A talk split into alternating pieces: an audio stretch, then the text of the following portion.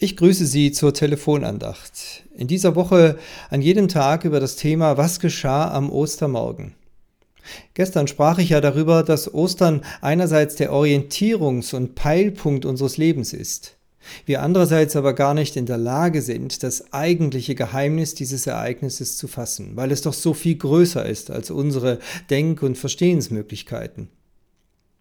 Und doch gibt es ein paar Hinweise, die ich richtig spannend finde. Hinweise, die auch die Skeptiker und Zweifler unter uns nachdenklich stimmen sollten. Denn es gibt nach meiner Überzeugung ein paar sehr gute Argumente dafür, dass dieses Geschehen alles andere als nur ein Hirngespinst ist. Das wichtigste Argument ist mit Sicherheit die bestechende Einstimmigkeit, mit der die christliche Welt des ersten Jahrhunderts darüber spricht. Die Verfasser des Neuen Testamentes, genauso wie auch die Verfasser jener allerersten christlichen Schriften, wie zum Beispiel den Irenäusbrief, solche, die aus dem ersten Jahrhundert stammen, aber nicht mehr Einzug in die Bibel erhielten. Sie alle sind sich einig, dass Christus auferstanden ist. Und ich frage mich immer, wie leichtfertig sich manche moderne Theologen von dem entfernen, was damals doch ein so breiter Konsens, eine so breite Übereinstimmung war. Und wissen Sie, es ist ein gewaltiger Unterschied, ob ich zum Beispiel die Visionen des Mohammed oder eines anderen berühmten Religionsgründers anzweifle oder ob ich eine ganze Anzahl von antiken Verfassern in Zweifel ziehe, die alle parallel zueinander dasselbe bezeugen. Natürlich in Abweichungen, aber im Kern doch in großer Einigkeit. Und wenn man etwas tiefer die Entstehung der neutestamentlichen Schriften erforscht, dann weiß man ja, dass diese Schriften eben nicht alle einfach nur von einer abhängig sind, sozusagen Ableitungen sind von einer Urschrift, so wie das bei klassischen Religionsgründern der Fall ist. Nein, dass diese Schriften aus unterschiedlichen Orten und unterschiedlichen Traditionen stammen, das wissen wir. Und doch sind sie von einem so großen Gleich Gleichklang geprägt. Christus ist auferstanden. Paulus kann sogar damit einmal argumentieren. Es geht ihm im Korintherbrief eigentlich um was anderes, was er rüberbringen möchte.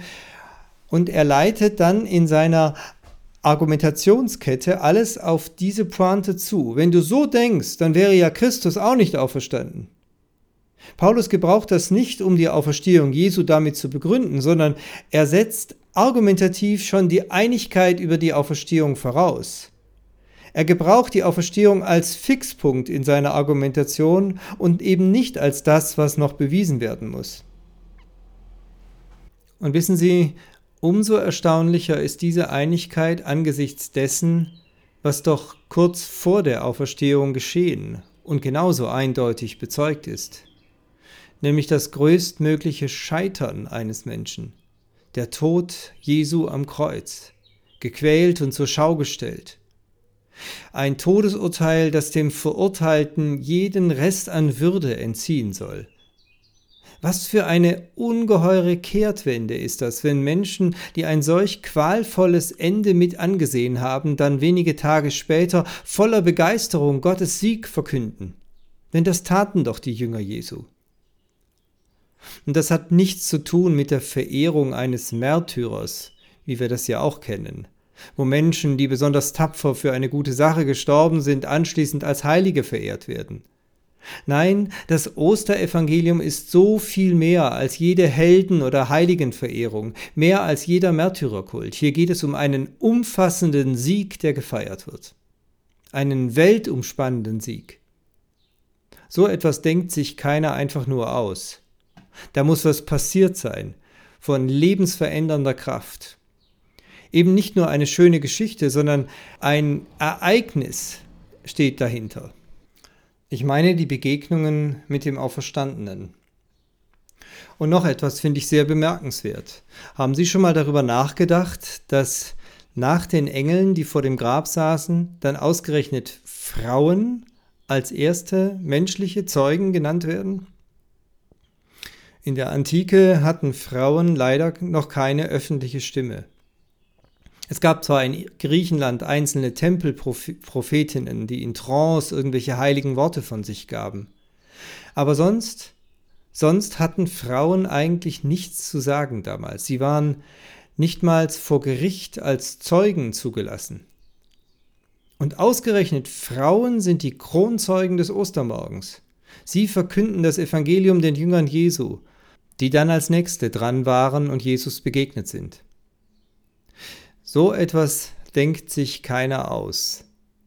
Wer damals in der Antike eine gute Story verbreiten wollte, der wählt sich doch möglichst prominente, glaubwürdige Zeugen aus als Gewährsleute und nicht ausgerechnet Frauen, wie Maria und Magdalena und die anderen, die dann davon erzählten.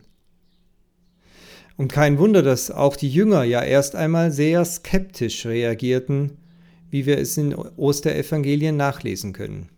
Für mich sind heute die Frauen gerade ein ganz stichhaltiger Hinweis dafür, dass sich diese Geschichte damals niemand ausgedacht oder irgendwie hingetrimmt hat, sondern dass sie tatsächlich so geschehen ist. Und noch einen Hinweis möchte ich weitergeben. Auch den finde ich sehr bemerkenswert. Im ersten Korintherbrief, also keine 30 Jahre nach Ostern, zitiert der Apostel Paulus im 15. Kapitel das vielleicht älteste überlieferte Glaubensbekenntnis der Christenheit. Er schreibt dort, ich habe euch das weitergesagt, was nicht von mir stammt, sondern was ich empfangen habe, nämlich, dass Christus gestorben ist, dass er begraben wurde und dass er auferstanden ist am dritten Tage. Und dass er gesehen worden ist von Kephas, danach von den Zwölfen. Dass dieses Bekenntnis nicht von Paulus selbst stammt, merkt man auch schon daran, dass er hier von Kephas, also dem anderen Namen von Petrus, schreibt. Paulus verwendet diesen Namen sonst nie, aber hier zitiert er ja etwas, was gar nicht von ihm selbst stammt. Und dann schreibt Paulus weiter, ich zitiere, danach ist er gesehen worden von mehr als 500 Brüdern auf einmal, von denen die meisten noch heute leben, einige aber sind entschlafen. Spannend dabei ist, dass Paulus selbst dies gar nicht geschrieben hat, um eine Art Beweis für die Auferstehung zu liefern. Im Sinne von, schaut, da leben noch einige von den Zeugen, ihr könnt sie ja fragen, wenn ihr euch unsicher seid. So gehen wir ja heute mit diesem Text um. Aber das war gar nicht die Absicht von Paulus, das war sozusagen nur eine willkommene Nebenwirkung heute von dem Text. Paulus selbst hatte das gar nicht nötig, einen solchen Beweis zu liefern. Nein, ihm ging es um was anderes. Er konnte ja die Gewissheit um die Auferstehung Jesu bei seinen Lesern längst voraussetzen. Und so hat er das mit den 500 Auferstehungszeugen aus einem ganz anderen Grund hier erwähnt. Die meisten leben noch heute, aber einige von ihnen sind schon verstorben. Und darum ging es ihm, nämlich dass selbst Zeugen der Auferstehung schon verstorben sind.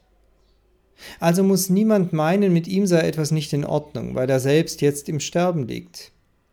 Das war die Intention, das war die Absicht von Paulus hier im ersten Korintherbrief.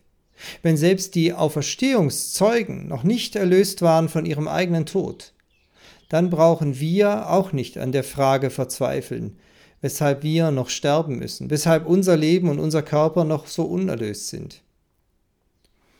Paulus schreibt dann weiter von der kommenden Verwandlung und der Auferstehung unserer todgeweihten Körper, die Gottes Ewigkeit vor sich haben, weil nämlich Jesus Christus auferstanden ist. Es grüßt Sie herzlich Ihr Pfarrer Peter Rostan.